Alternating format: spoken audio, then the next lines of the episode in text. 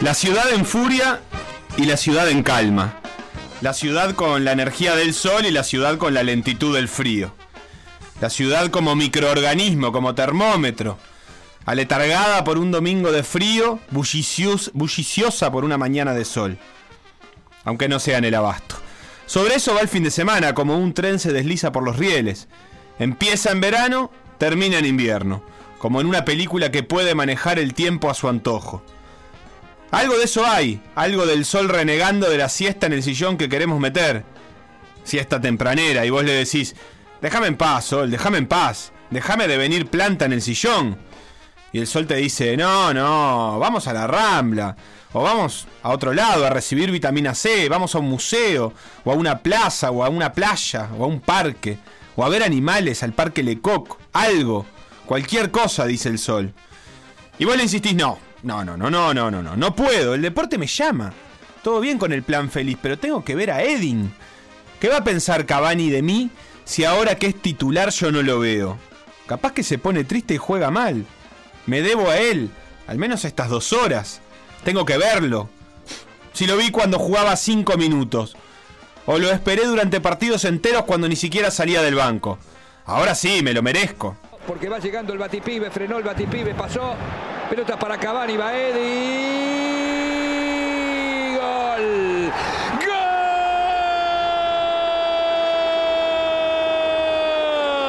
el Una y Cavani otra vez, viejo nomás, Manchester 2 lo hizo Eddie, 0 para el Tottenham, lo hizo el Matador. Entre Bruno Fernández y, y Cavani generan la presión. Recién a la noche del sábado había algo más de calma o menos de culpa. Ya es una ciudad que no nate a la, lu- a la luz, sino a la sombra. Una ciudad que vive en cuerpo y alma el deporte. Y en realidad no es una ciudad, son mil ciudades. Particularmente en este sábado 30 de octubre, día de festejo maradoniano que inunda de homenajes a sus ciudades. A su Buenos Aires, a su Nápoles. Que festejan por primera vez sin su Dios. Fotos y videos de todo tipo, clips que son nostalgia, homenajes que son despedidas, en todos lados y sobre todo en su bombonera. Templo suyo, que por los caprichos del destino recibe en esta fecha tan especial a su último club, a gimnasia. Así es la vida en la bombonera que se siente huérfana y mira siempre al palco esperando que salga Diego, pero no saldrá. Lo que hay, apenas, es ese homenaje, nunca a la altura, porque no se puede estar a la altura de Maradona. Año uno después de Maradona, cumplido. Recibiendo la pelota para acá, víncula. Rolón. Aaron Molinas. Aaron Molinas. Señoras y señores, 10 minutos. Se para el partido. Cumpliría 61 años. Diego Armando Maradona.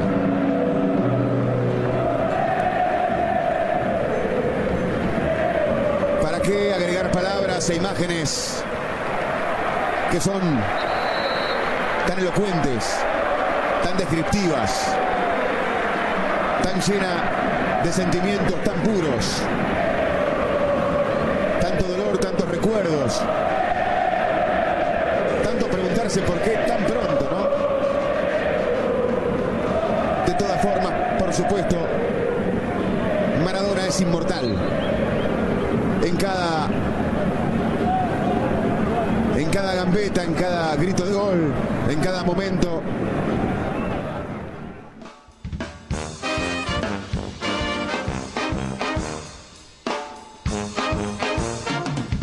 El fútbol brasilero tiene esa costumbre tan extraña y tan picante de que nadie vale nada en la historia, o casi nadie. Tanto podés ser campeón de América como descender en la misma temporada, capaz que hasta el mismo día. Así se hace el Palmeiras, el Inter o el Atlético Paranaense. Todos son todo. Todos viven y mueren al mismo ritmo. En este caso le toca al gremio, que está a un pasito de descender, y vos te preguntás, ¿no fue campeón de América hace 5 minutos? ¿No son los mismos? Nunca lo sabremos. Pero los hinchas no están para boludeces filosóficas, el descenso es material, no un problema reflexivo, académico y organizativo. Los hinchas se calientan. Pero la evolución un poco existe, es clara. En vez de pegarle al juez, le pegan a la cabina del bar, la destruyen. En eso mejora un poco la cosa, porque la cabina del bar no sufre. Passam a ser elogios assim que não. Né? Estão quebrando a cabine do VAR, Não, Kleber. tô, tô vendo, tô assim, vendo. Não, estamos vendo, estamos vendo. tenebrosas. Estamos vendo, estamos vendo. Quer dizer, os torcedores é, foram para a cabine do VAR, para tudo que aparece, está ouvindo os barulhos e vendo as imagens. né? A polícia. é, No, fi- pois não. no final do jogo eles já tiraram um sapato, um tênis na comemoração ali dos jogadores do Palmeiras. É, Quebraram É. alguns equipamentos de fotógrafos também. Obviamente que não há justificativa nenhuma, é, não há explicação alguma. Aliás, eu tenho visto nessa volta dos jogadores, ao, do- dos torcedores ao futebol, eu tenho visto algumas imagens assim, muitos torcedores durante o jogo inteiro. Você pega a imagem dos torcedores, eles estão sempre com o dedo erguido, eles estão sempre xingando.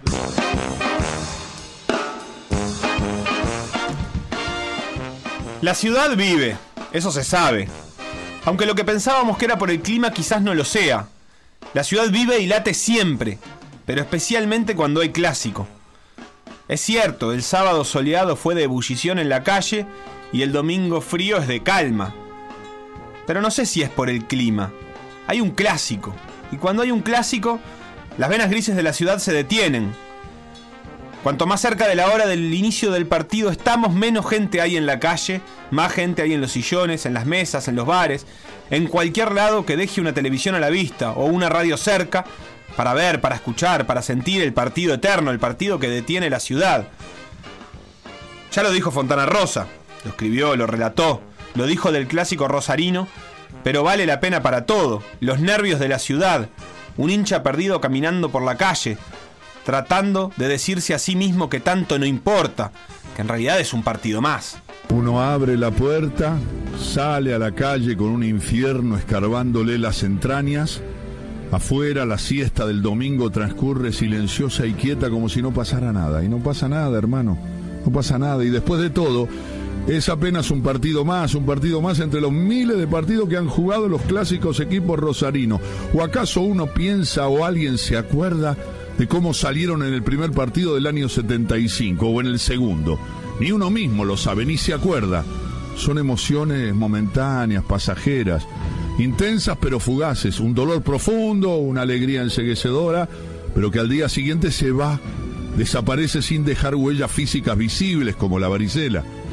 Seguro que no hay casi nadie en la cancha, casi vacío el parque. Mañana dirá el diario que el partido concitó poco público, que la campaña irregular de los sempiternos rivales, la promesa de un mal partido y la amenaza de un nuevo empate alejó a las parcialidades. No tiene importancia el partido. Si se pierde, habrá un chisporroteo urticante durante un rato, alguna carcajada extemporánea, una mirada sobradora, pero nada más, nada más. Pero será un empate. Y fue un empate, porque así fue, pero que el árbol no tape el bosque. Fue un empate con pocas chances, pero que la nube no tape al cielo tampoco.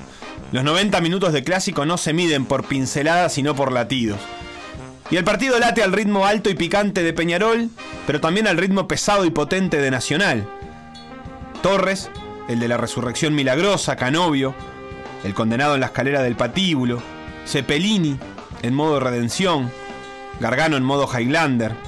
Peñarol tiene sus armas, sus héroes, y los usa como le gusta. Y Nacional tiene los suyos. Vergesio, hasta la última gota de vida, aunque su vida ya no sea la del gol perpetuo. Fernández, tratando de recordarse a sí mismo. La Borda, este es otro en modo redención. Almeida, siendo varias cosas al mismo tiempo. Nacional lo lleva a su mundo y Peñarol al suyo.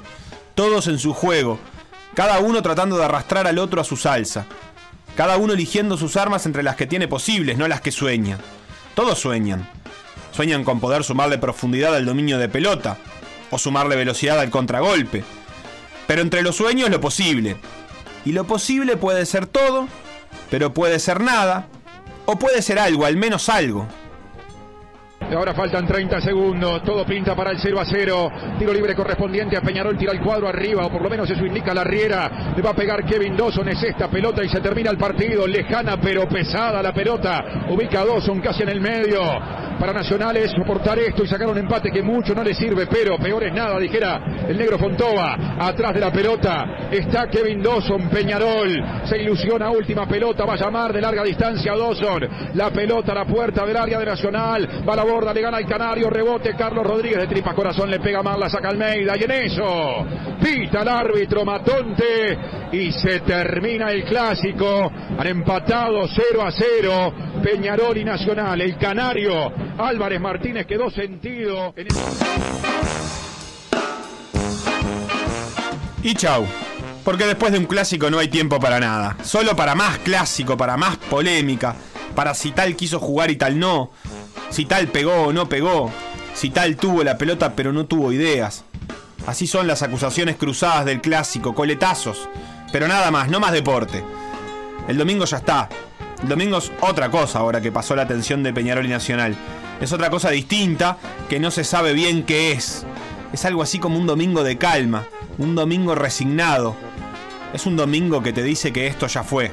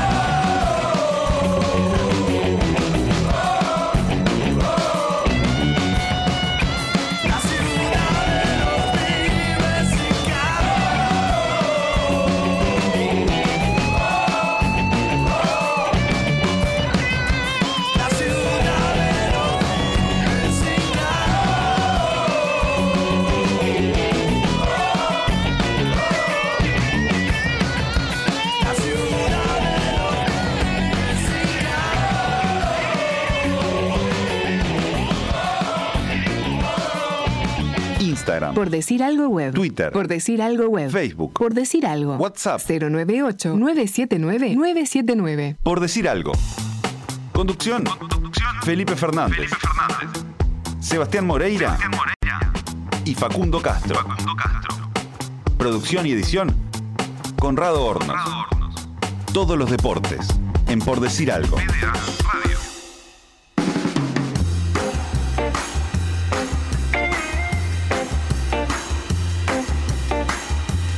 La semana no empieza hasta que termina el sobredosis de streaming que acabamos de escuchar con lo más eh, relevante, no.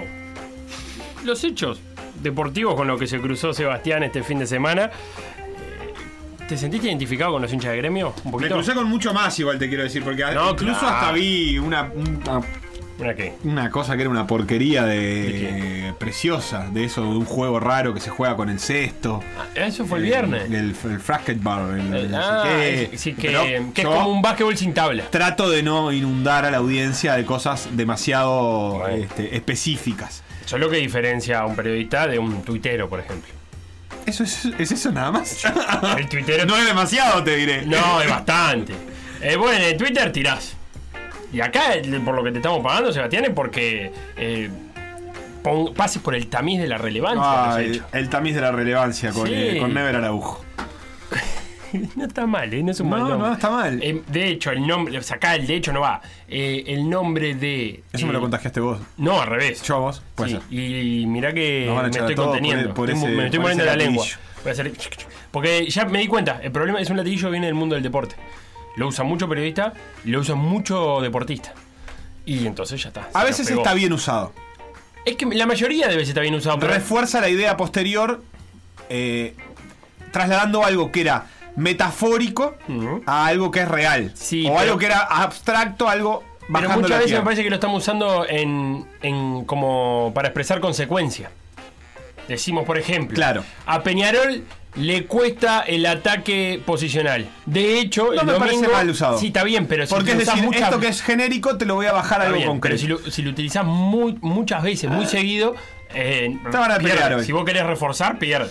Porque si todo es refuerzo, nada es refuerzo. Tengo que pelear. De hecho, estoy en, estoy en contra de lo que estás diciendo. Pará, escuché una cosa, que no quiero pelearme por el de hecho. Em, ¿De qué estaba hablando yo? De Never Araujo y el de Ah, la claro, eso. Que el programa que tiene en TNU se llama Periodistas. Sí. Así. Y se podría llamar el tamiz de la realidad. Sí. Vamos a Se lo escribir. voy a proponer al Sapo Sas, que es amigo mío. Bueno. Le voy a poner, mira, Sapo. Escribirle ahí, Felo y. Porque, ¿qué pensás vos de un programa que se llame Periodistas? Ah, me encanta. Estamos un poco en esa era, ¿no? Me encanta. En la era que las me- cosas son no, las cosas. me suena a 100 años de soledad cuando García Márquez decía que eh, había un momento que se olvidaban de los nombres de las cosas y le pegaban un papelito que decía mesa. Como para reforzar la idea, ¿viste? Este, y y es, es una metáfora interesante. Si tenés que decir que es periodistas, bueno, posiblemente sea porque alguien se olvidó de la idea y estás pegándole un papelito a algo que todos sabemos. Sí, es pero e- este programa, por ejemplo, por decir algo, es hijo de un tiempo, el nombre, por decir algo, es, es producto de un tiempo donde abundaban los refranes, las expresiones. Sarray vamos. Sí, no tocan nada. No tocan nada. Justicia infinita. Era la, fue la frase de Bush. Sí, no, era una operación. La operación, militar. la operación, claro. Pero no es una expresión. Bueno, creo que fue. Bueno. ¿Cómo ponerle tormenta al desierto? Es una. Pero qué mejor construcción de expresiones que la. Eso es muy Eh, policial. Que no ni no. También. Eh, Y- Aguanten che. Aguanten, che. Pero ese tiempo pasó. Somos una, una vil copia. No, lo que- no, dando- estoy viendo que somos de los pocos sobrevivientes. Eso también. Entonces, nombramos todo cosas que están muertas. Menos, Claro. menos, Epa, un menos poco- no Un nada. poco de respeto, ¿no? Pero se vamos. Me parece, me parece que está siendo un poco duro. ¿Se vamos? No, pero qué lindo legado dejaron todo. Sí. Pero, ¿y el resto? Eh, vos decís que, claro, tendríamos que cambiar el nombre de- del proyecto. No, sobrevivimos. Ahora la época que es llamarle a las cosas como se llaman. Por algo, los podcasts de PDA, ¿cómo se llaman? Los podcasts de PDA. ¿Cómo- mejor hablar. O sea, si ¿Cómo nosotros. se llama mejor? Martín y Mariana se sientan ahí, conversan y dicen, ¿cómo le estaría bueno mejor hablar de, de cosas De interesantes, mejor hablar? Mejor hablar. Sí. Listo. Si los podcasts de PDA hubieran nacido al mismo tiempo, por decir algo, eh, hubieran llevado el nombre de un refrán, de una frase. De no hay peor sordo, por ejemplo. Que el que no quiere oír. Me gusta más esta era, me parece. Sí, yo creo que comulgo más. Menos murga joven. Pero me falta perspectiva. Quiero ver si después. ¿Cómo? Perspectiva, No, sí, es de la era anterior. Por eso se llama. ¿Por qué se llama? La, la era de los nombres sobrios. Sobrios. Ah, Eh, si hay, si algo que no tiene este programa es sobriedad. Por eso no lo podemos llamar con Claro. nombre sobrio. Pero hubo una época de nombre sobrio. Eh, debate abierto. Era un nombre sobrio, ¿o no? Sí, era un nombre sobrio. Y eran todos así los nombres. Y eran todos así. Le mando un saludo a Martín Arzuaga. que está cumpliendo años hoy. Bien. Ah, mira otra noticia que tengo que me parece que entra en este segmento y ni- en ninguna otra. Eh, ¿Te acordás que nosotros teníamos un, una- un- un segmento llamado Charla Vestuario? También otro que no sobrevivió a la pandemia. Bueno, eh, hay mucha gente que consiguió trabajo gracias a Charla Vestuario. Mira. Te empiezo a nombrar. Eh, Román Cuello ahora es el entrenador de Torque. Pasó dos veces por Charla Vestuario. ¿Tendrá algo que ver? En lo más mínimo. Pero bueno, pasó dos veces por Charla Vestuario. El Matraca Gutiérrez, ¿dónde está? Trabajando en Danubio. Claro. Eh, fue parte de Charla Vestuario. Obvio. ¿Y sabés quién me llamó el otro día? Luis Salzamendi, ¿te acordás? Sí, el profe el Salsa. se va a ser parte del cuerpo técnico de Chile. De la selección chilena. Mira qué lindo. Con... Tiene apellido chileno. ¿Salzamendi? Sí, me parece que es medio chileno. Salsamendía, no sé, no, me, no Bueno, más. no digo que sea exacto, pero para mí Salsamendi puede ser un, un volante chileno. Sí. Con Arzamendía, Salsamendi. o puede jugar en la Real Sociedad también. Sí, sin duda. Con Z, tendría que haber una Z, ¿no? Por ahí. O dos S. Ah, me gusta dos S a mí. ¿Sí? Sí, me gusta dos Bueno, se va a integrar el cuerpo técnico de la selección chilena con Eguren, con Martín Sarte. Así que viajaba hoy, más te digo. Eh, más te digo, nos podríamos haber llamado también. No, men- es el de el podcast. Era muy bueno, sí. Más te digo. Felipe, si te parece, vamos a hacer la primera pausa de este programa. Rapidito, después de haber tirado ya algunas líneas sobre el clásico y profundizamos en este apasionante 0 a 0 después de eh, los siguientes consejos comerciales.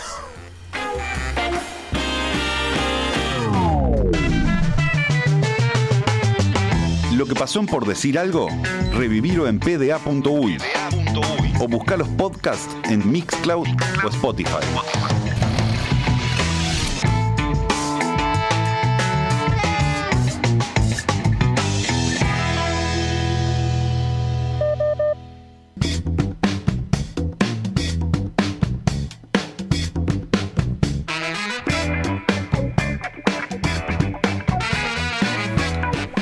Sí, para hablar un poco de fútbol, de este campeonato uruguayo 2021, de esta clausura que tiene como líder a Peñarol, con 20 puntos después del empate y a Cerro Largo que se puso a 1, porque tiene 19, después de su victoria mañanera y un poco desapercibida, pero que existió al fin y que le ganó 4 a 1 a Fénix. Wanders 17.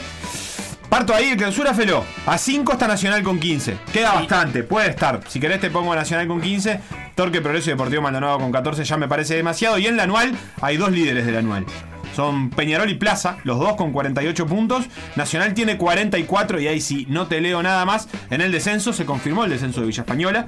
Ya no tiene posibilidades de salir de esa posición. Jugará en segunda división el año que viene. Sudamérica se mantiene en el puntito clavado con 24 en 24. 63 para Progreso, 64 para Boston River.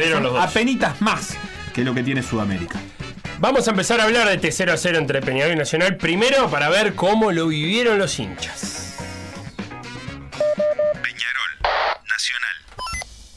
Buenas tardes, muy buenas noches para mí. Estoy en Cantrona, Ca La Rosa, provincia de Cataluña, cerca de Girona.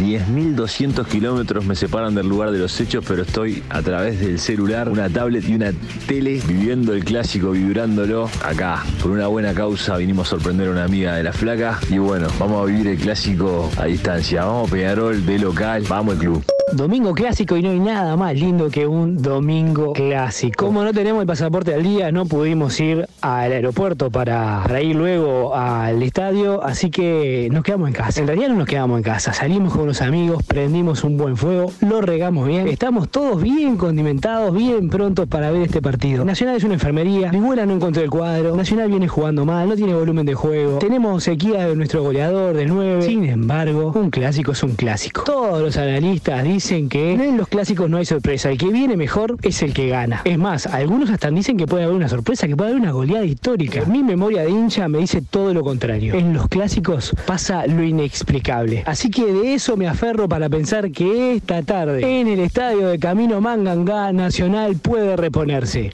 Terminó el primer tiempo más que parejo. La verdad, una tajada de Dawson, una jugada relativamente clara de Treza, un tiro en el palo increíble del cuervo Facu Torres. Y la verdad, no sé, ya estoy caminando por las paredes, pero estando tan lejos, no pudiendo gritar, no pudiendo alentar. Es horrible, pero vamos Peñarol. Bueno, un clásico como los de antes, un clásico peleado, con poco fútbol y mucho roce. Eh, me gustaron los primeros 30 minutos de Nacional, me pareció que controló perfectamente a Peñarol, que luego se vino, los últimos 15, nos apretó ahí. Y en un segundo tiempo que arrancamos muy atrás, hasta el minuto 70 estuvimos muy atrás, estuvimos medio, medio atosigados ahí, medio apretados. Si bien tampoco hubieron grandes atajadas de Rodríguez ni jugadas muy peligrosas para Peñarol, después de los 70 me parece que nos lo sacamos encima, se emparejó la cosa, tuvimos algún contragolpe interesante que tampoco generó nada y el clásico se fue. Ahí con mucho roce, con mucha amarilla, con mucha discusión sobre algunos fouls cobrados para un lado y para otro medio raros, nada extraordinario. Parece que la máquina carbonillera no le pasó por arriba a este nefasto Nacional, todos mantienen la distancia que tienen. Vamos Nacional.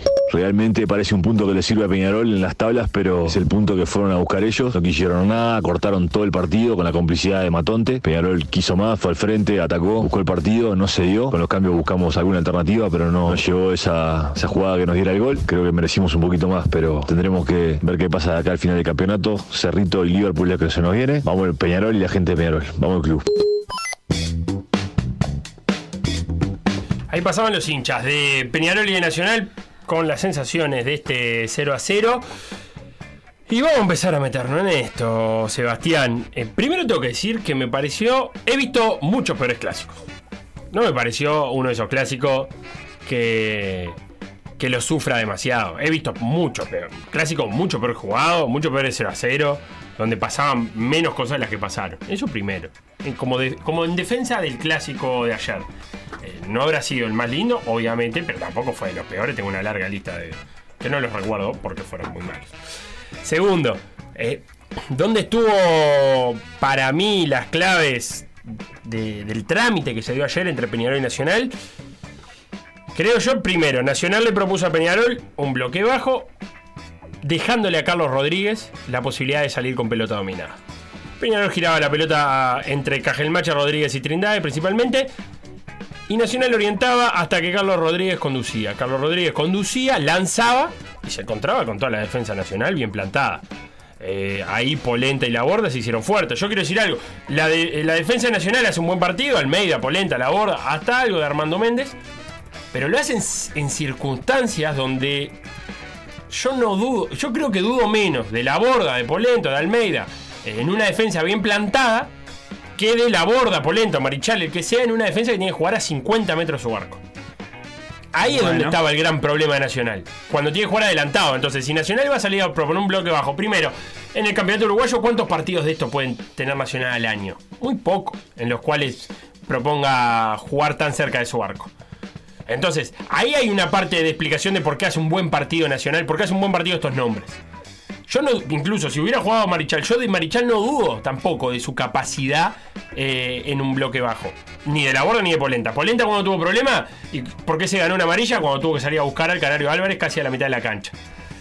Pero después se encontró a Carlos Rodríguez lanzando, que entre Carlos Rodríguez y Cajelmacher em, suele tener un poco mejor de, de puntería Cajelmacher que Carlos Rodríguez. No es que lance mal, pero se encontraba con una defensa plantada y con un equipo de Peñarol que no está diseñado para jugar a eso. Porque el Canario Álvarez está bien, jugó ese mano a mano con Polenta, le ganó una vez sola en el primer tiempo, que es esa pelota que saca Martín Rodríguez abajo a la derecha, que le da para, para matarla de pecho y, pegarle, pero después no pasó absolutamente nada de un, de un pelotazo de Carlos Rodríguez. Porque ni Chepelini, ni Canovio, ni Torres están capacitados para jugar a eso, no se sienten cómodos. eh, y el Canario Álvarez eh, perdió muchísimas más veces de las que ganó. Entonces ahí por un lado no fluyó. ¿Cuándo empezó a fluir un poco más el juego de Peñarol? Cuando en vez de Carlos Rodríguez lanzar buscaban contactar con Gargano. Sí, también se sumó el Canario en el segundo tiempo al juego de Peñarol, que el primer tiempo estuvo particularmente desaparecido. Eh, obviamente porque era un partido complejo, pero yo creo que también coincidió que el Canario empezó a participar más de, de, de ese, de ese juego un poco más sucio que implicaba que alguien Sí, pero lo ga- agarrara la primera pelota después de Gargano o de Carlos Rodríguez o de Cajelmacher, que no podían. Sí, pero lo empezaron a buscar un poco más por abajo. O sea, ahí me parecieron un festival de taco de, de Canario Álvarez o de, o de apoyos que, que fueron muy buenos. Claro, es que era imprescindible eso. Después no le dio para llegar adentro del área, pero eso es otro tema. Claro, eh, encontraba Peñarol, a- lo hablamos con Guzmán y lo marcaba en la previa. Cuando juegan Cepelini y Torres, Cepelini suele ir con la sobre la izquierda y Torres eh, por el carril central. Pasó un montón de veces. Cambiaron Canovio y Torres de, de punta para ver si destrababan la situación. Pero, pero Peñarol no encontraba esa fluidez que, que tiene cuando los equipos salen a buscarlo un poco más lejos de su área. Nacional era lo que fue a buscar. Un 4-4-2 con la mayoría de sus hombres detrás de la línea de la pelota cuando tocaba defender. El plan de, de defensa le salió bien. El problema es que en ataque, en el primer tiempo estaba Leandro Fernández, que era un poco el que tenía que enlazar esas, esas pelotas revoleadas con Vergesio. Ahora, cuando salió Leandro Fernández, Vergesio solo ahí arriba no es un delantero para jugar a tantos metros del arco contrario. Y ahí Nacional, el segundo tiempo, pasó que seguía defendiendo bien, pero atacó bastante menos, o tenía la pelota bastante menos en el, en el medio campo de Peñarol, en el campo de Peñarol. Eh, y, y en eso se trancó el partido. Eh, me parece ahí que ahí estuvo la paridad, que por un lado Nacional salió a minimizar las virtudes de Peñarol, no, no dando el espacio. Por otro lado, Peñarol no encontró, en definitiva, eh, ese, esa situación de gol que le pudiera abrir el partido. Bien, yo ahí lo, lo que tengo para sumar a eso es que si bien entiendo que hay un, una idea bastante generalizada de que Peñarol jugó mejor y entiendo lo que se está diciendo, no, no me quiero hacer el sonso, entiendo lo que se, se está diciendo, se está diciendo que Peñarol propuso una búsqueda más ofensiva, que Peñarol eh, tenía más ganas de ganarlo, que Peñarol tuvo más la pelota, que Peñarol tocó más. Yo creo que Nacional no te voy a decir que dominó el partido. Creo que los primeros 30 minutos lo dominó claramente el partido con las herramientas que tiene Nacional, que no son demasiadas, porque yo no me quiero olvidar de que Nacional viene jugando bastante mal, bastante mal, con- contra equipos mucho peores que Peñarol. Y yo creo que Nacional hizo algo que es bastante razonable y que es lo que está a su alcance. Esa es la sensación que a mí me da. Que Nacional priorizó este, lo que podía hacer por sobre lo que necesitaba hacer. Bien, yo si me pongo ahí en una cuestión casi filosófica de, de fútbol, a mí me parece que Peñarol salió a ganar y Nacional salió a no perder. Sí, coincido. Y sin juzgarlo en absoluto, no me voy a poner acá eh, moralista. Lo que sí es, en un partido como ayer, son muchas más las chances que tenés de ganar si jugás como Peñarol que si jugás como Nacional. Sí, yo creo que Nacional en la primera media hora se gastó sus chances de ganar. ¿Cómo está esa garganta? Muerta. No. ¿Qué estuviste gritando? Creo vos? que me comí un pedacito de uña y se me clavó en la garganta. ¿Para qué te comes las uñas en vivo? Escuchen una cosa. ¿Tiene Tengo agua, estoy ¿Tiene vivo. Gracias, gracias. Hay mucha preocupación en la radio, pero estoy vivo, estoy bien. ¿Por qué nombraste esa, Eh, esa compañía? eh, ¿Tiene canje? ¿Hay algo? Ojalá que lo tenga. Eh, no, no, pero quiero decir, Nacional creo que la primera media hora fue cuando tuvo sus mejores chances porque logró jugar con más gente cerca del área, incluso logró tener alguna tenencia relativamente larga. Y después sí se fue desinflando y creo que solo le quedó la segunda parte del plan.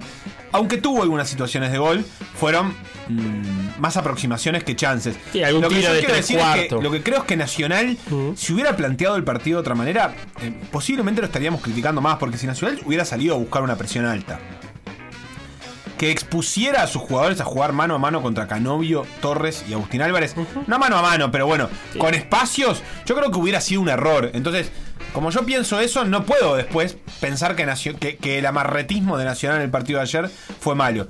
Y de la mano de eso, creo que lo otro de lo que se ha juzgado bastante a Nacional ha sido por, por el ritmo que le puso el partido a partir de las Por infracciones. quitarle ritmo, Yo creo, sí, que yo creo que Nacional hizo lo que tenía que hacer. Después, es cierto, la verdad es que por momentos me pareció excesivo y creo que debió ser castigado antes por Matonte ese juego. Puede ser, un poco puede ser, pero también ese, ese estilo de juego que permitió Matonte que si, si Matonte hubiera cobrado más, ese partido hubiera sido todavía más lento para Peñarol. Porque, No, creo porque- que lo que se le reclama a Matonte no es cobrar más, sino alguna amarilla más tempranera, eh, para- eh, habiendo detectado que era un recurso. Sí, yo creo que el que tenía que haber tenido una amarilla era Zunino porque cortó una pelota Eh, eh, pero lo, lo que los- lo exoneró fue que, la- que la- que el contragolpe se, siguió. eh, Peñarol lo terminó No, saliendo eso- rápido. Eso no debería ser exonerable. En realidad es un, eh, hay un matiz ahí, porque si él interpreta que dejate, las faltas. pero dejate afuera de la En esa jugada dejó afuera a Canovio. Sí, bueno, está bien, pero no. eh, está bien, sí, debió ser amarilla. Yo creo que él puede interpretar que, bueno, que la jugada prosiguió y que el objetivo del jugador era cortar la jugada, no lo logró, entonces no lo castiga. No sé, este, en definitiva, este, es. Está bien, entiendo, pudo haber sido amonestado. Pero fuera de eso, creo que si Matón te cobraba. No, en cobran acuerdo jueces contigo. acá, Peñarol no hubiera podido jugar porque Estoy hubiera habido contigo. faltas todo el tiempo. Entonces, por un lado, Peñarol lo que le permitió sostener un ritmo fue que fue un partido de fricción. Y es cierto, a Nacional eso le servía, porque Nacional necesitaba que fuera de fricción y necesitaba terminar con 11. Entonces, ese partido le servía. Yo lo que creo es que Nacional hizo lo que tenía que hacer. Es, lo que pasa es que Nacional no le servía el empate. Pero la verdad es que. eh, yo, yo entiendo que, que no le servía, pero la verdad es que no, no, no me doy cuenta si Nacional, poniendo una, una presión alta, poniendo tres delanteros, le daba para presionar a Peñarol, para sacarle ritmo y para no sufrir Sí, las ¿sabes lo que pasa? Que eh, nos, nos vamos un poco el partido, pero vivimos en un fútbol tan cortoplacista, pero tan cortoplacista, que es verdad que no le sirve, el- el- no le sirve para nada el empate Nacional, pero en el ambiente de Nacional, creo que prefieren quedarse con la idea de no haber perdido el clásico que con la idea de arriesgar para llevártelo pensando en que te estás jugando el tricampeonato. Entonces, hoy lunes, hoy lunes, está bien.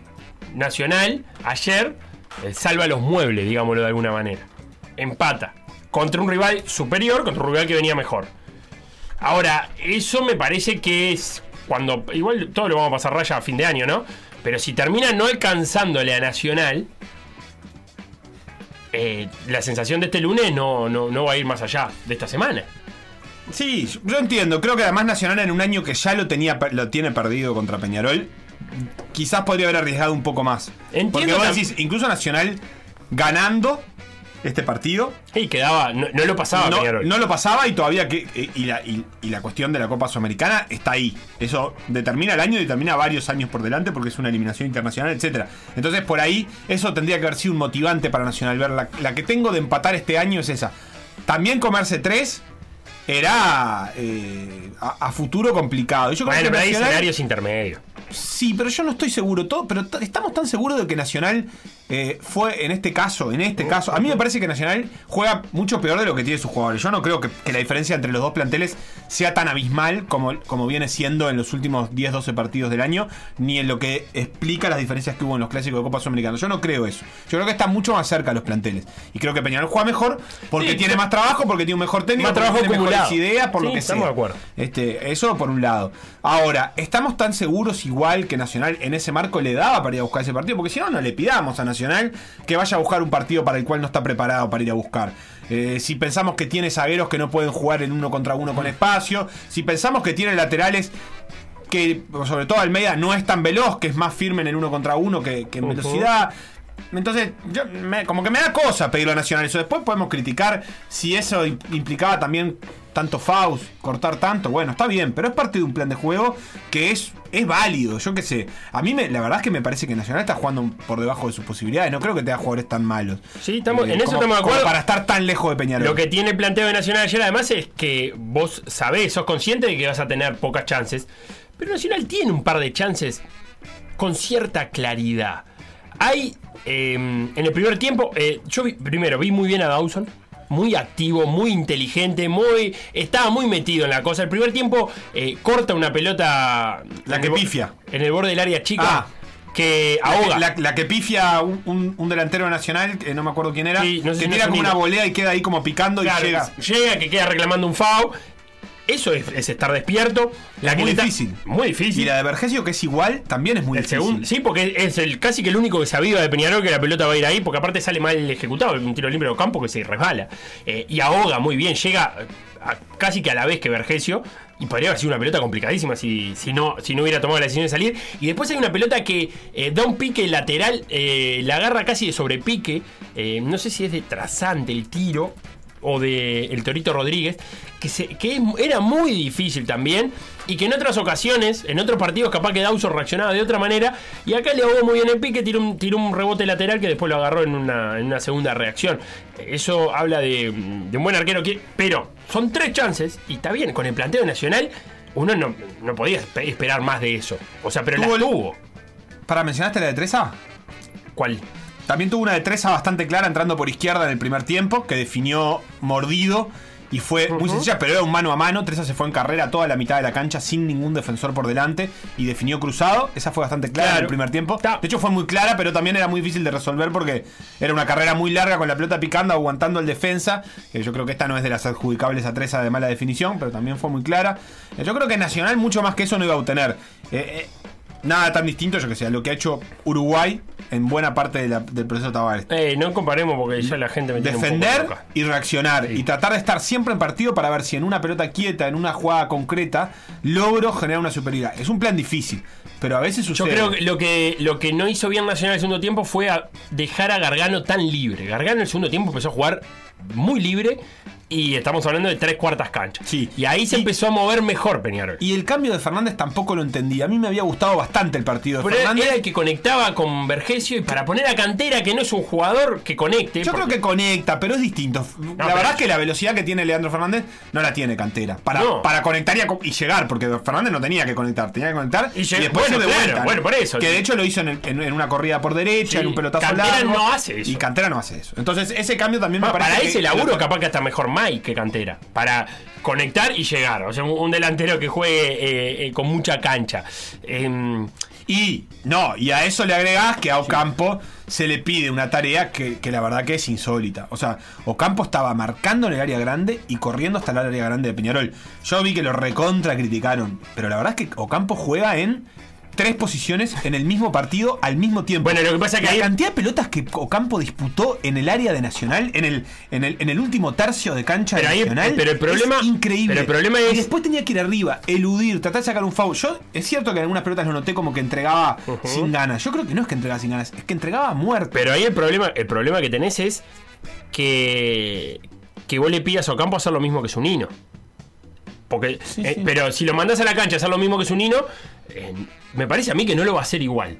Yo lo que Porque- creo es que lo deja más expuesto, porque de Zunino uno espera potencia. Y si por ahí, este, sí, por ahí eh, no es tan fino en la terminación, vos a Zunino ya le reconoces lo otro y a Ocampo lo expones más, porque Ocampo tiene que hacer ese laburo de recuperar, de aguantar, de buscar salida y al mismo tiempo Bueno, llegar y ser fino. no le alcanza con chocarse con uno Es la explicación por la que no sale Canovio. La Riera lo ha dicho más de una vez, porque algún hincha de Peñarol pidió que o, Canovio no estaba en, en su mejor día. Pero la Riera ha explicado más de una vez que lo que ofrece Canovio, lo que hace Canovio, las tareas que cumple Canovio dentro de una cancha, no las tiene en el banco. La Quintana es mucho más ofensivo que defensivo. Entonces, si bien cuando se apronta la Quintana uno podía pensar que podía ir por Canovio porque estaba jugando menos, lo ha dicho más de una vez eh, la Riera que Canovio cumple cumple muchas tareas dentro de la cancha que a veces no son tan vistosas, pero que él prefiere tenerlas ahí porque le mantiene un orden táctico, le asegura un orden a la hora de defender y por eso se mantiene en cancha algunos partidos que no esté tan fino eh, en la definición. Y, por eso lo dejó en cancha. Y cuando sale Torres y entra la Quintana, fíjate que lo que hacen además es cambiar de, es cambiar de, punta. Porque entra Ramos de lateral izquierdo, eh, Ramos, Valentín Rodríguez de lateral izquierdo. Entonces prefiere balancear Valentín Rodríguez, eh, Canovio y Giovanni González la Quintana. Tener ahí, eh, si bien en Valentín Rodríguez tenés un lateral que quizás no marque tanto, tenés un volante que sí. Y del otro lado al revés, Giovanni González, un lateral ya hecho y derecho. Y la Quintana más bien un puntero jugando de volante. Y a Peñarol, ¿qué le faltó, Felo? Porque se habla bastante de. Bueno, hablamos bastante de este planteo de Nacional, lo estamos hablando, yo estoy tratando de, de entender por qué Nacional hace ese planteo y de darle un lugar más allá de lo que a mí me guste. En el caso de Peñarol, a, a mí lo que me pasa es que lo veo, entiendo perfectamente el planteo de Peñarol. Peñarol este, eh, tiene, tiene bastantes ideas similares, sabe por dónde mm, tiene que pasar la pelota. Si puede pasar por Gargano mejor. Gargano es el encargado de profundizar la mayor pa- parte de las veces, cosa que cuanto más apretado está el rival, más difícil es y por lo tanto baja mucho la efectividad de Gargano o el peso de Gargano en el juego. Está claro que es un equipo que siempre cambia sus extremos de banda durante muchas partes del partido, buscando generar uno contra uno distintos y superioridades distintas, tratando de aprovechar de distinta manera las sociedades que tiene. La pregunta creo que es la misma que le viene pasando a Peñarol, que es qué pasa cuando tiene poco espacio para hacer eso. Eso se hace más fácil con más espacio que con poco espacio, eso está bastante claro. Ayer había poco espacio y Nacional fue inteligente en que cuando se cuando perdía eh, eh, los 1 a 1 cortaba, ah, como hizo Polenta con la mano, no había dos lecturas, eso a Peñarol le complica mucho el laburo, porque cuando logra generar una superioridad, tiene que superar un FAU después, y eso es difícil. Me pregunto si tiene una solución eso. Yo creo que es difícil, porque me parece que es, es más fruto de, de aumentar la precisión técnica. Esto habría que preguntarle a algún entrenador eh, que sepa más que yo. A mí me queda siempre esa sensación. Peñarol está claro, busca superioridad, genera, genera, busca generar dos contra uno, busca que, que Giovanni esté cerca de Canovio. Por momentos en el primer tiempo, Torres y Canovio estaban del mismo lado de la cancha. Torres al medio y, y del medio para la derecha para ver si con- juntaba con Canovio y con Giovanni generaban 3 contra 2 o 3 contra 3 inclusive porque son jugadores muy habilidosos que no necesitan ser más para, para ser mejores pero requiere aumentar la precisión técnica, me parece, de esa ejecución. Y es difícil. En un estadio, en una cancha que estaba medio difícil, medio resbalosa, media, media blanda. Se resbalaron Eh, varios, Sí, media, media, media. No, no con pozos, pero no particularmente regular en, en- en el rodaje. Entonces. pareció no, no, yo la vi regular, la vi rebalosa. Yo- me pareció en alguna carrera larga como la de Treza que le- vi que la iba empujando y que la pelota iba medio dando saltitos un poco, no iba del todo. Pero bueno, no importa, estaba bien la cancha, digo, no, no, no, no le quiero echar la culpa a la cancha. Digo que todo eso son dificultades. Yo no sé si hay otro camino que es para, para, para Peñarol que aumentar la precisión ahí, porque tanta más gente no puede sumar al ataque. Eh, es cierto que. No, no es un tema de cantidad de gente, Porque los laterales de... de- Peñarol, porque poner una línea de tres ahí no te, no te asegura mucho, porque los laterales de Peñarol son jugadores que juegan muy en ofensiva. Entonces. Aparte de la línea de tres podés se sacar arma. un zaguero, pero terminás marcando a Vergesio con uno que es un riesgo. No, pero la línea 3 igual se arma con, con Trindade y. Pe- Peñarol defiende Por con eso. Trindade, Rodríguez y Cajelmacher. Claro, lo- pone, lo- pone eso ahí y suelta sus no Quiero decir, no, no eso es un equipo que tenga laterales que no le sirven en ataque. Entonces un cambio ofensivo puede ser por ahí. Bueno, puede ser Valentín Rodríguez, de hecho lo hizo, eh, para, para ver si, si encuentra otra cosa en un, en un lateral con vocación de media punta. Pero la verdad es que no se me ocurre mucho más camino No que tiene, ese. tiene, no tiene que ver con cantidad de gente, sino más bien con ocupación de espacios. Eh, Cuando, cuando vos te encontrás con, con un equipo que, que defiende muy juntito y muy cerca de su arco, vos vas a tener que tener primero que mucha paciencia en esa circulación y, y un- y generalmente un porqué de la circulación. Em, y cuando hablo de ocupar espacio, eh, vas a tener que sacrificar a algunos jugadores que van a estar bastante tiempo eh, sin intervenir en el juego, pero cumpliendo un rol de fijar marcas. Eh, y, y tendría que haber más utilización del tercer hombre, que eso sí fue pasó en el segundo tiempo. Tercer hombre es sencillo. Para yo darte la voz, tengo que pasar por Lautaro. Porque yo a vos no te la puedo dar porque vos estás marcado, estás tapado. Entonces, eh, el tercer hombre en Peñarol muchas veces era el Canario Álvarez. Gargano, para llegar a Torres, tenía que usar el Canario Álvarez. Canario Álvarez o volvía con Gargano o iba con, o iba con Torres. En el primer tiempo no funcionó, ¿por qué? Porque la mayoría de las veces Peñarol salía con Carlos Rodríguez. El segundo tiempo sí eh, funcionó un poco más. Y después me pareció que Peñarol no estuvo específicamente fino, particu- no, particularmente fino, una vez que ganaba el desborde. Peñarol desbordó un- unas cuantas veces. Terminó con algunos que otros centros mal tirados, algunos que otros centros tirados en el primer palo. Eh, ahí no sé si falló el ejecutante, si fallaron los movimientos dentro del área, eh, nadie atacó donde iba o no se ejecutó donde iba. Y la segunda razón de por qué no se abre el partido, entiendo yo, es que tenés que aprovechar mejor las pelotas quietas. Peñarol terminó con un montón de corners al primer palo, un montón de corners que quedaron en la nada, eh, porque vos cuando jugás cerca del área rival eh, y no convertís, sabés que igual tenés otros, otras pequeñas recompensas, un corner, un FAU, un FAU contra la línea, porque Nacional se preocupó de hacer FAU siempre en ángulos difíciles, pateadores, no hubo un tiro libre franco en, el, el carril central que pudiera ir al arco. Eh, entonces vos eso lo tenés que aprovechar mucho más. Vos sabés que vas a jugar un partido con, con pelotas quietas, con muchos corners, con corners cortos, entre comillas, con, con FAUs contra las líneas. Y ahí vos tenés que estar un poco más fino, más teniendo a Carlos Rodríguez, Cajelmacho, que son, son ganadores. Pero creo yo que las dos veces que Peñarol ganó mejor en área la ganó Ramos, el lateral izquierdo. Eh, Tuvo una que se llevó puesta en el segundo palo y no me acuerdo. y otra que quiere cabecear al, segun- em, al segundo palo y que Carlos Rodríguez no llega. Después de. Es un tiro libre de Cepelini que Martín Rodríguez despeja con los puños, le vuelve a quedar a Cepelini encuentra a Ramos y, y no logra a Carlos Rodríguez llegar al, al segundo palo. Ahí me parece que estuvo el porqué de Peñarol no. No, no, ter- no concretó más jugadas. Porque eso es lo que pasaba. Cuando la. Peñarol, cuando se terminaba la jugada de ataque Peñarol, era o por un centro mal tirado, o por una pelota que se fue excesivamente larga y se iba por afuera y no llegaban los punteros. Más o menos así terminó, terminaban las jugadas de Peñarol. No terminaban con un tiro que pasaba cerca o pasaba lejos, o no importa, pero terminaba con un tiro, eh, un, remate de, de Peñarol. Ahí me parece que estuvo la explicación de, de, de por qué eh, Peñarol no pudo romper el, el cerco defensivo de Nacional. Bien, Felo, hasta ahí el clásico. A nivel arbitraje no hay mucho que decir. Eh, bueno, José acá me decía, no hay matices, Sebas amarilla porque el jugador comete una falta sin pelota con la única intención de que el jugador no jugara.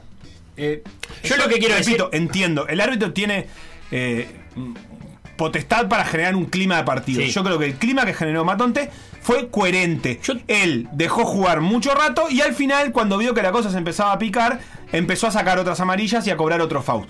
Eh, entiendo que pueda ser amarilla, ni que hablar. Sí, ni lo que, que- hablar. lo También que tengo hacer- muy claro que Zunino no iba a hacer todo eso que hizo si ya tenía amarilla. Eso te iba a decir. Eso lo hizo porque ya le habían avisado que tenía el cambio pronto y que tenía Salió- tiempo para hacerse sacar una amarilla. Cortó dos veces a Cepelini casi que con, con, con- con cortina. Claro, estaba Eh, esperando eso. Ni que hablar. Pero lo hizo porque no tenía nada, nada más. Y la de Polenta, que también acá mm, Hugo y Evangelina, eh, no sé quién de los dos, escribía, por ejemplo, hablando de que la Polenta fuera roja, que lo protestó muchísimo Peñarol y me, Me sorprendió. Eh, está bueno aclarar que de a esa roja ahí, ¿eh? distancia del arco es muy. Tenés que irte es solo. imposible que alguien saque una roja y estaría pésimo que saque una roja. No, pero tenés Más- que, no, no por la distancia, sino por la cantidad de gente. Tenés que irte por solo. todo. Ya, No, ya tenés con esa distancia es muy difícil. Nah, si te vas solo, sí. Eh, pero es muy difícil asumir que no hay nadie Ah, cerca bueno, claro. cuando te quedan 40 metros con pelota. Por ejemplo, Treza en la jugada que yo te digo, arrancó a correr ahí solo. Pero correr 40 pelotas con pelota dominada para llegar al arco es un montón decir. Eso no era ni cerca lo que estaba pasando. Y Polenta no era el último hombre. Lo que ver es si era el último hombre Lo que no. quiero decir es No que eh, lo que quería agregar es que no importa cuán grosera es la mano, no se acumula. Vos puedes hacer la mano más grosera del mundo y es amarilla. Y la mano más estúpida del mundo puede no serlo, pero si la mano es así de cortar porque la estirás Sí. o en un lugar de la cancha X, lo que sea, siempre va a ser amarilla. No hay un acumulado de que porque Polenta la agarró con los dos brazos y se la quedó abajo. O, del o cuerpo, saltás a buscar y le pegas con un puño de pelota como si fueras un arquero Claro. la cancha. Es, Es amarilla, no hay, no hay un acumulado por la amarilla, como no hay un acumulado por el agarrón. Si vos lo sostenés un poquito es amarilla, y si te lo quedás abrazado, también es amarilla. Lo que puede cambiar es si la jugada es particularmente peligrosa, evidentemente, pero no hay más que eso. Yo estoy de acuerdo contigo, eh. me gustó la línea de Matonte de, de querer dejar jugar.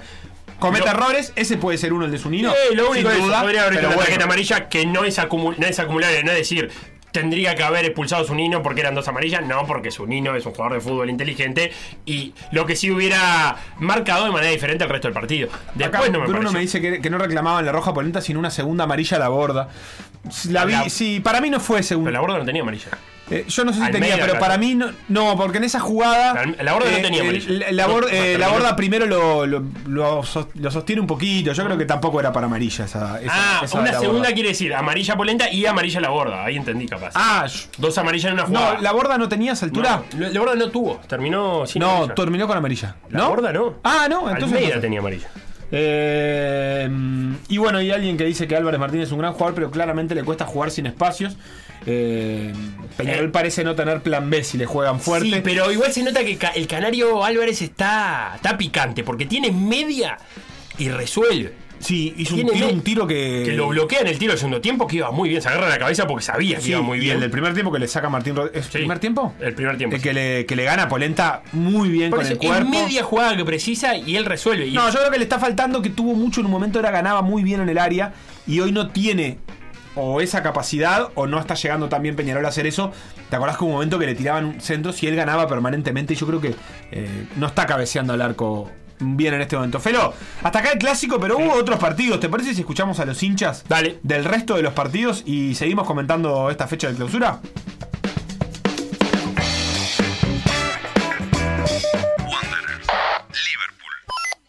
Hermosa tarde para ver a Wander. Gracias a las 7.70 que nos lleva al partido, porque el resto solo pasa a los mal llamados grandes. Besitos. De lo poco que vi, solo hay que presionar este cuadro que no tiene menos salida que, que un preso. La verdad, muy poquito. Fuimos un vendaval por la derecha, no tiramos un centro como la gente. Tuvimos dos claras en las últimas, pero no la pudimos meter adentro. Ganamos, eso es lo importante. 1 a 0. Dos líneas de 5. Ah, en realidad terminamos con un 5-4-1 apretadito. Tres puntitos más a ver si nos podemos colar en alguna copa. Este campeonato no interesa. No jugamos bien, no jugamos bonito. Solo el primer tiempo, el segundo tiempo intentamos nada y cuidamos el resultado muy metido atrás, pero ganamos. Lo peor de todo esto es la asamblea informativa. Tienen unas ganas de vendernos. Bueno, estoy saliendo del Viera. Liverpool es tan horrible que hizo méritos suficientes para perder con un equipo que es peor que mediocre. Bueno, que está por arrancar el partido, está un poquito trazado. Ya las piedras tengo que decir hoy porque me tocó trabajar y acá desde la puerta del trabajo vamos a seguirlo. Un poquito por tele y un poquito por, por radio. Así que bueno, vamos arriba al Boston, ¿eh? Seguimos acá desde la puerta del trabajo porque es lindo salir un poquito siempre. Terminó el primer tiempo y primer tiempo chato. Alguna llegadita se podría decir para los dos lados, pero poco peligro sobre los arcos. Así que bueno, nos faltó la magia del Facu Lavandeira, la bandera que viene siendo nuestro goleador estrella. Así que bueno, vamos a ver qué pasa en el segundo tiempo. Vamos al Boston. ¡Gol, gol, gol del Boston! Mira ahí toda la banda acá del trabajo. 1 a 0 Facundo Rodríguez que nos viene salvando las papas. Vamos arriba del Boston. Terminó el partido en las piedras, la verdad, somos unos zapallos, loco. Estábamos con uno más, ganando 1 a 0, tuvimos para meter el 2 a 0, el 3 a 0. Pichazo se disfrazó ahí de golero, no- no- nos sacó un par de pelotas bastante lindas para, para River, ¿no? Pero para nosotros fue la maldición, porque después nos empataron y después nos metieron el 2 a 1 de penal. Somos unos zapallos, lo vuelvo a repetir. Tres puntos que nos venían, eran agua en el desierto para nosotros y los perdimos, se nos escaparon. Ahora a remar, a remar de vuelta. Vamos arriba al Boston, loco, tenemos que zafar. En el Parque Artigas de las Piedras River, el Ola Guadaña, todo respeto, ¿eh? tenía uno menos desde el minuto 60 por una roja, a mi entender dudosa, a Bonifaci. Le meten un gol al minuto en offside, pero bueno. Y le termina dando vuelta el partido en 5 minutitos, 2 a 1 de visitante en un partido chivo, de verdad, partido importantísimo en lo anímico, importantísimo en lo futbolístico y más de cara al partido contra Wanderers se festejó como se tiene que festejar en un sábado, fiesta total. Sin Lima, sin Tealde de los Santos al banco, vuelve Casas, de gran segundo tiempo el otro día, partido clave contra la IASA, relata Miranda, say no more. Gran jugada por la derecha. De Lima se juntaron los extremos, subió Cotuño, gol de Casas, 1 a 0 al entretiempo, gana Deportivo. Y bueno, nos metimos muy atrás, innecesariamente, y empata Sudamérica. Una jugada que para mí es falta contra Varela de Camarda. El VAR no la quiso ver, pero el único responsable del empate eh, es Deportivo. Nos metimos muy contra nuestro arco, los mensajes que mandaban los cambios eran defensivos. Terminamos pagando con el empate la hora. Otra vez más que no ganamos, pero un poco mejor. No sé quién carajo hizo el gol. Pasaron momentos, hay cosas que no recuerdo, pero fuimos para adelante. La, gente y los jugadores lo metieron para adelante. Así que estamos por lo menos motivados. Pero bueno, vamos a ver qué pasa. Plaza Colonia. Progreso. Bueno, con este calor infernal, Progreso está visitando el Prandi. En pocos minutos arranca un partido dificilísimo, pero bueno, a nosotros no nos gustan las sencillas, así que me tengo confianza para hoy. Con un justito 1 a 0, no sea cosa de andar regalando goles al santo botón. Vamos al gaucho hoy. Final del partido en Colonia y no nos gustan las fáciles, no nos gustan las difíciles, no nos gusta ninguna. La verdad, un embole este partido. Lo más emocionante creo que fueron los, los bloopers de los dos goleros. Primero, el, el gol de progreso, tras un córner se escapa la, la pelota entre el primer palo en las manos del arquero. Increíble como entró. Y bueno, para no ser menos y tener su protagonismo, Formento en el segundo tiempo se mandó un cagadún con un remate afuera del área del cebolla que también se le escapó. Un, un horror, la verdad, difícil. Nosotros no, no le hacemos un gol ni al arco iris, tenemos un problema ofensivo gravísimo. Así que bueno, eh, si ya estaba complicada, se puso complicada el cubo este campeonato. Fénix. Cerro Largo. Muy buen día, compañeros y audiencia de PEA. Aquí estamos recalientes porque me cambiaron el horario del partido. Oh, fíjate que mirar el celular. Fénix y Cerro Largo. Partido importante. La tabla de arriba o la clasificación una Copa Internacional. Bueno, promesa de buen partido. Esperemos ganar un palito para, para los que cambian el horario. ¿Y qué hace con los gurises de 5 a 12 años que juegan 12 y media al mediodía, como ayer? A ellos no les cambian el horario. Ahí a pila, Final del primer tiempo. Po. Está bravo, 1-3 abajo. Arrancamos con todo, arrancamos con todo. Una jugada ahí de la Amaral ahí. Sé que se venía la planadora, pero nos empataron ahí. Después el penal fue un penalazo, fue un penalazo. ta. Al final un golazo de este Otormín. Se puso, se puso fea la mañana, che. Vamos a ver qué pasa en el segundo tiempo. Final del partido. Y bueno, 1-4 abajo. Voy a hacer 5-6. En el segundo tiempo ahí el cambio del sapo, digamos que, que- se logró llegar un poco. Tuvimos un penal. Nos podría haber puesto en partido, pero bueno, otra vez. Se ve que andamos, andamos malenas. La verdad que duele la derrota. Este equipo ha demostrado que, siempre saca, saca todo lo mejor de, de no sé dónde, pero siempre saca y se logran resultados. Son cosas que pasan. Así que bueno, la verdad que triste, pero bueno, confío en los muchachos. Buena semana, gente. Vamos arriba, Fe. Vamos arriba, Cerrito, eh. Vamos arriba que ganar el clásico hoy, eh. Vamos con todo. Bueno, me tengo fe hoy. Me parece que ganamos, volvimos a la victoria. Un par de partidas ahí que no pudimos ganar, pero hoy vamos, vamos a ver si sale la foto. Vamos arriba con todo. Se viene, se viene, se juega, se juega el clásico. Otra vez sin poder ir a la cancha. De poner partido los días de semana es una tortura. Justo este partido quedar afuera, ni por tele lo puedo ver. Bueno, ahí andaremos echando algo por radio y por WhatsApp y lo que se pueda. Vamos arriba el bicho. Se fue el primer tiempo, fuimos más, fuimos más. Rentita no tocó la pelota, pero bueno, no pudimos, no pudimos concretar. Tuvimos la pelota, pero faltó, faltó gol. Bueno, vamos arriba ahora el segundo tiempo. Sale el bolsito de este partido, lo vamos a ganar seguro, dale. Primer tiempo muy, muy enredado, muy poco se vio. 0 a 0, obviamente. Mucho calor, ahora no se ve para jugar ahí. No puedo opinar mucho, tampoco vi mucho. Seguiremos sufriendo ahora el segundo tiempo. ¡Dos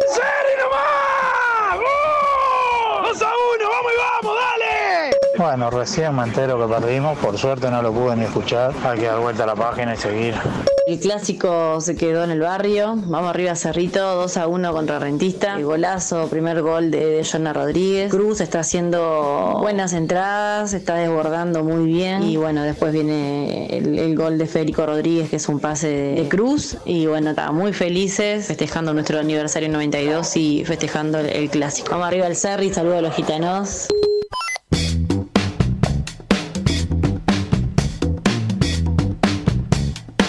Ahí pasaba mm, los hinchas con el resto de los partidos. Qué victoria de Plaza en la hora, una pelota que no, no termina de, de resolver bien el arquero de Progreso. Eh, qué, qué empatecito, qué puntito que saca la IASA, fundamental. Sí, y qué enojado además hincha se le había complicado. qué enojado el hincha. No me quiere mandar más audios el colo. Y, Y, y lo bien que hace, porque la verdad es que Liverpool está pasando un momento como hace rato no pasaba. Está doceavo en el clausura. Doceavo, 11 puntos. Obviamente que se soluciona con dos victorias, pero es raro ver a Liverpool tan abajo. Em, y lo otro que te iba a decir es también lo atento que sigue el hincha de Wanderers, eh, las reuniones informativas. Sí. De, de la asociación con David Beckham. Ese es el tema para Wanderers ahora que a todo esto está peleando en clausura. Lo escuché a Carreño mm, en punto penal. ¿En la tele? en- bueno, la verdad es que no lo recuerdo, me gustaría citar, pero sinceramente A ver no qué dijo, recuerdo. yo te digo. Básicamente lo que decía era que le daba bronca como jugaba Wander, porque él ha tenido un montón de tiempo de trabajo para que juegue mejor. and y Show. esto no es lo que quería eh, obtener de este Wander. Lo vi. Haciendo Eh, una Lo autocrítica. escuché en realidad. interesante. Sport and Show, después del partido del viernes, eh, diciendo eso. Que. Que, que eso, que no tiene excusa, que hace mucho tiempo que está. Eh, pero que bueno, que ahora por lo menos los resultados se le están dando. Sí. Me pareció muy buena esa, esa postura hasta filosófica de Carreño. Sí, sí, porque además yo creo que es verdad. Eh, Wanderers, a pesar de esto, es un equipo súper irregular. De hecho, ni siquiera está todavía en puestos de copa y está tercero en el clausura. Y la otra victoria interesante era de Cerrito, Felo. Déjame Sí, decirlo porque es el clásico claro. de Cerrito. Lo, lo viven como un clásico, ni que hablar, porque bueno, Porque así es. lo es. Eh, pero es una victoria que le pone mucha tierra de por medio en el, en el descenso. Yo creo que es una victoria que le saca 7 puntos a Sudamérica, que es su rival inmediato, digamos, en, en términos de cómo duplica. parece no ser tanto, pero mete tres equipos eh, de, de vuelta entre medio del descenso.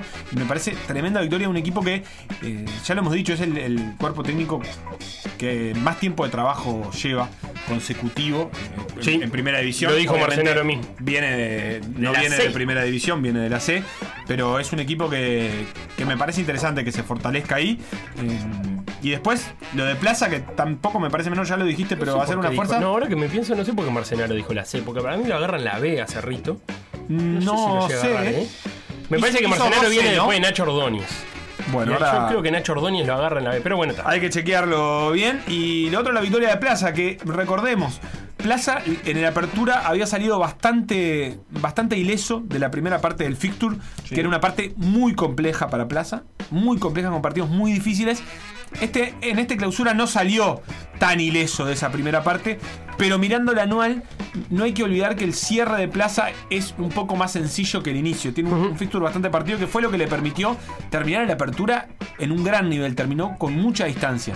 En la apertura es cierto, los equipos cambian, los, los rivales cambian, eh, eh, es decir, cambian respecto a sí mismos. Pero Plaza viene ahora con un momento que le tiene que quedar un poco más cómodo. No digo que sea fácil, eh, pero por ejemplo ahora le viene Sudamérica eh, y después le viene Deportivo Maldonado. Claro, equipos que se están jugando la vida, me dirás, obviamente.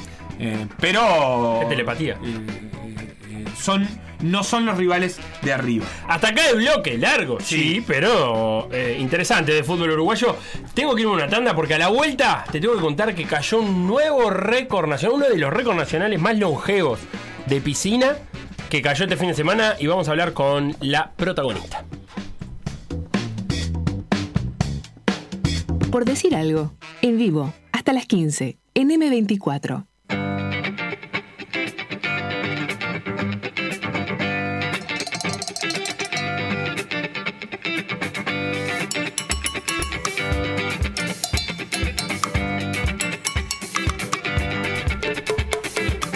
La nadadora Abril Aun China del Club Iguá batió el récord nacional de 50 metros espalda, pileta corta, con un tiempo de 28.20 y así bajó un récord nacional que databa del año 2002 de la mano, los pies y la espalda de Serrana Fernández. ¿Y con quién vamos a hablar? Con Abril Aun China. ¿Cómo andas, Abril? Hola, ¿qué tal? Buenas tardes. ¿Todo bien? Todo bien. todo Eh, bien. ¿Dónde te agarramos?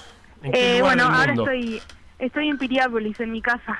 Bien, porque sos de allá, eso es lo primero que tengo que decir. Sí, soy de Piriápolis. ¿Fin de semana largo?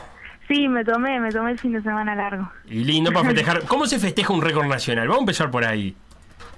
Fua, bueno, ¿Se hace un eh, asado? ¿Se un hace asado, algo? ¿Sí? Sí, llegué el, el, el sábado me fui corriendo de Biguá para, para Tres Cruces a tomarme el ómnibus y llegué y me estaban esperando con un asadito y eso, así que así empezó el festejo. Qué lindo que, que eh, te subiste un ómnibus, pero la gente no sabía que iba al lado de una récord nacional.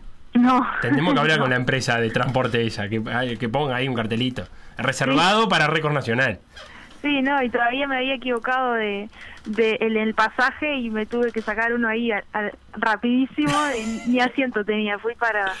¿No le dijiste en el mostrador? eh, ¿Vos sabés quién soy? ¿Vos sabés lo que acabo de hacer? ¿Vos sabés por qué tengo el pelo mojado?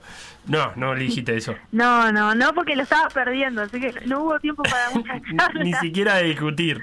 No. Eh, abril, eh, récord nacional, decíamos, en 50 metros de espalda, en pileta corta. Eh, yo estaba revisando ahora ese, ese Excel que tiene la Federación Nacional de Natación, que, que muestra todos los récords, y me encuentro que este récord que bajaste vos es el segundo más viejo que hay en, cuanto a récords individuales. Después hay algunos récords de, de pileta corta de, de, relevos, pero individuales está este récord de Serrana de los 50, que del 2002, y el de 100 metros de espalda, que, el de- que es del 2001. Después no quedan récords tan viejos en, manera, en, en- en individuales. No sé si tenías ese dato. Sí, sí, tenía el dato que... No, no tenía el dato que era, que era de los más viejos, sabía que tenía muchos años, este y yo hace muchos años que nado esta prueba, es mi prueba favorita, la que siempre me ha ido mejor. Eh, y era como, era como, wow, era como imposible en su momento, ¿no? O sea, O sea, había, había días que capaz que salías de la piscina y decías, vos hoy anduve bien, pero mirabas el reloj y, y no llegabas. claro, ¿no? Obvio, sí, este es... Yo bajé un segundo a mi mejor marca. Para O llegar sea, al récord, es un montón, Sí, claro. Es un montón, en 50 metros es un montón. Eh, decías, ¿es tu, eh, es tu prueba favorita de, de la... ¿Preferís la pileta corta a la larga o, o- o no? Sí, de las dos, de las dos. Bien. De pileta corta y de pileta larga, sí. Eh, me, me, me gusta es como bien bien rápido. Yo La velocidad se me da bastante bien. Bien, muy explosivo. Vos preferís las pruebas explosivas. Sí, sí, sin duda. Después el 100 también me gusta, pero pero me va mejor en el 50, esa es la realidad. Bien, es un récord que decíamos del año 2002. Eh, ¿Vos tenés 21 años? 22. 22 años, eh, o sea que estás casi, que eh, tenía la misma, casi que la misma edad que tenés vos, el, el, el récord, el récord nacional. Eh, contame, contame, porque algo he leído de, de tu camino hasta acá. Eh, Tuviste participación en el Mundial de Natación juvenil en, en Singapur, pero contame en qué momento de tu, de- de tu carrera como nadadora te agarra este récord. Y mira, ahora la verdad estoy eh, sin dudas que a nivel deportivo estoy en, en mi mejor momento, he mejorado todas mis marcas, es- prácticamente todas mis marcas este año.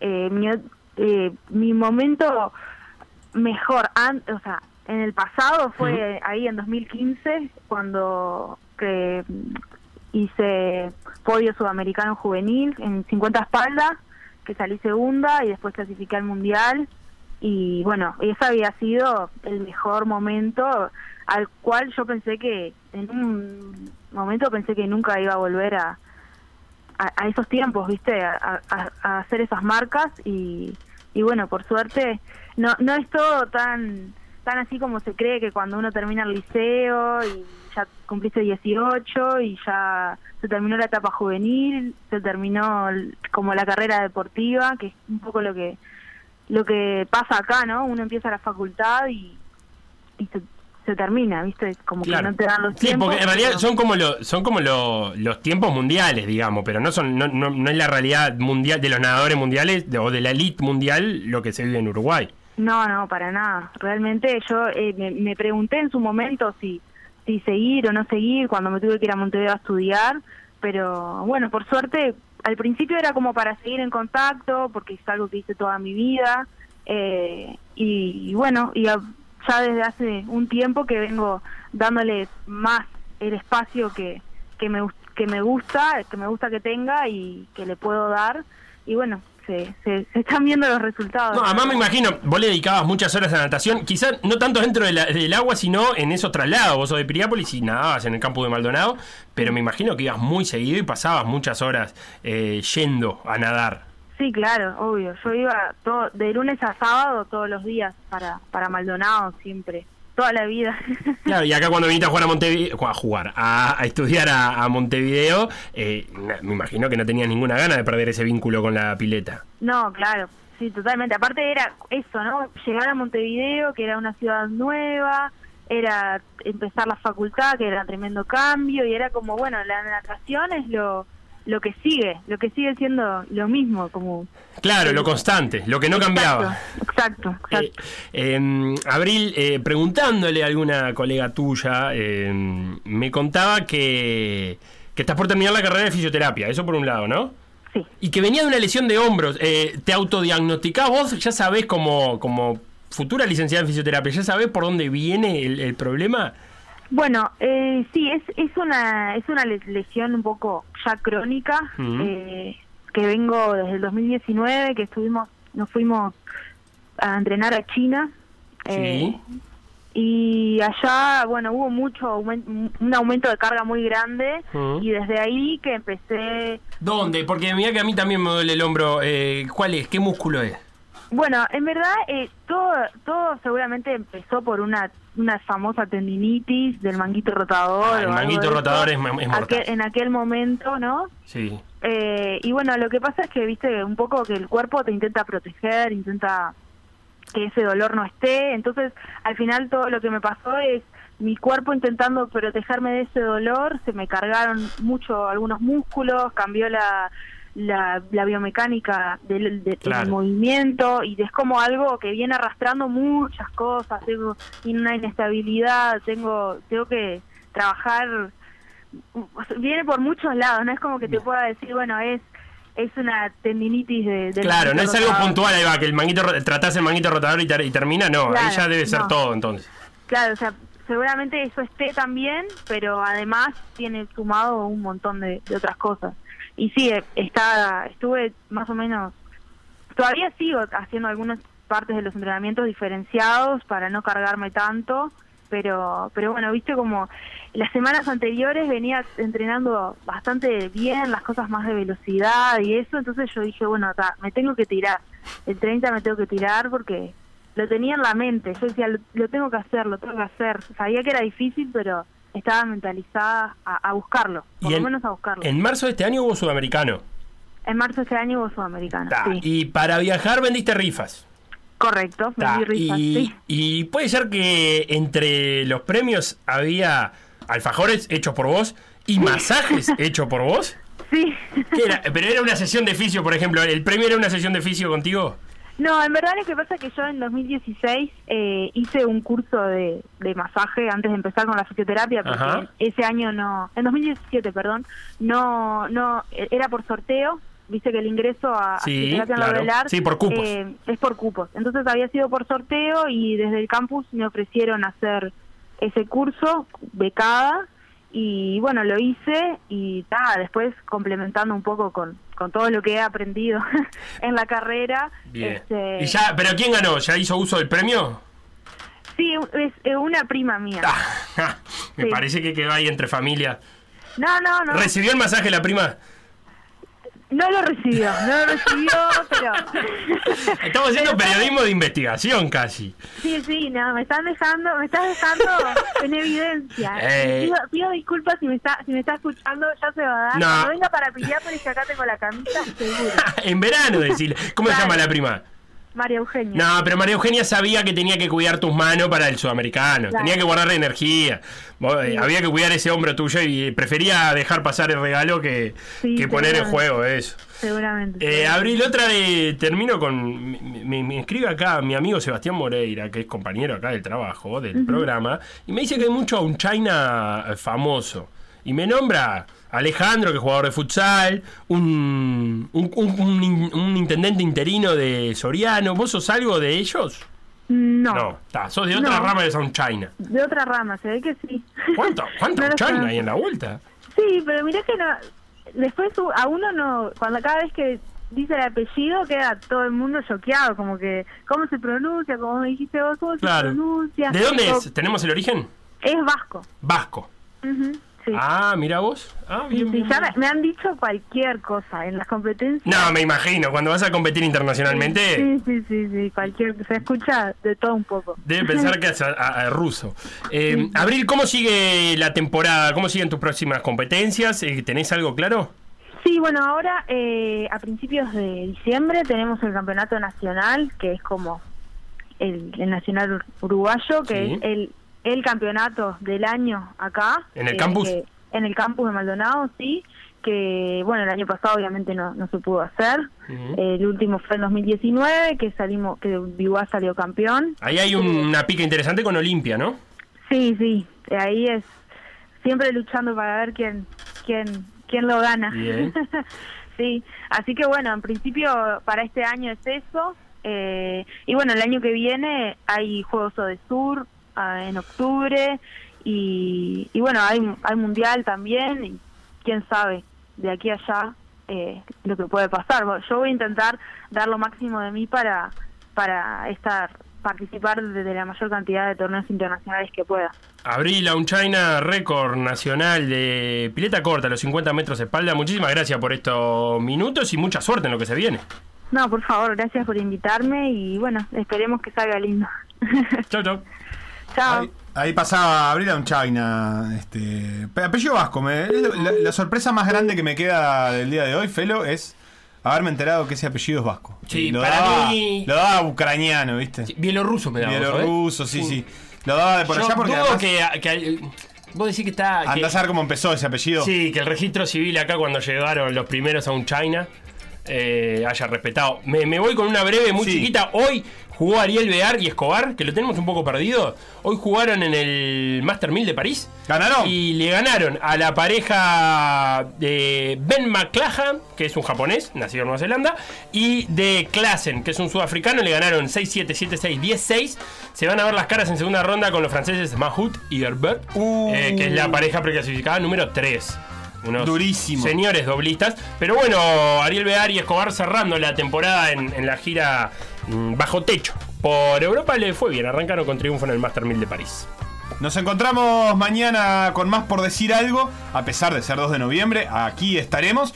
Ya se viene todo por la misma plata. Gracias Felipe por haberme acompañado vos a mí en No, este programa. Por favor, siempre es un placer acompañarte y que me recibas. Chao.